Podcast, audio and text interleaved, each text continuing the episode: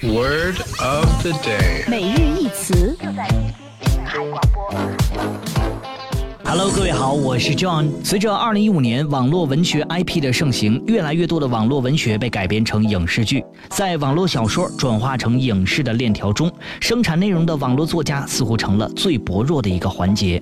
我们今天的关键词就是网络作家 （cyberspace writers）。Chinese cyberspace writers are banding together to urge media companies to improve their pay and working conditions and to ensure that they can retain legal ownership of their work.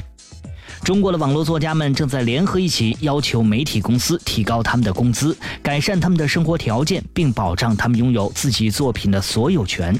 网络作家 （cyberspace writers or authors） 指的是通过互联网等媒介发表文学作品的撰稿人。网络作家最主要的收入来源于付费阅读，比较知名的作品可以发行实体书，有机会改编成电视剧、电影、舞台剧、广播剧、游戏，这也是网络作家获得稿酬的途径。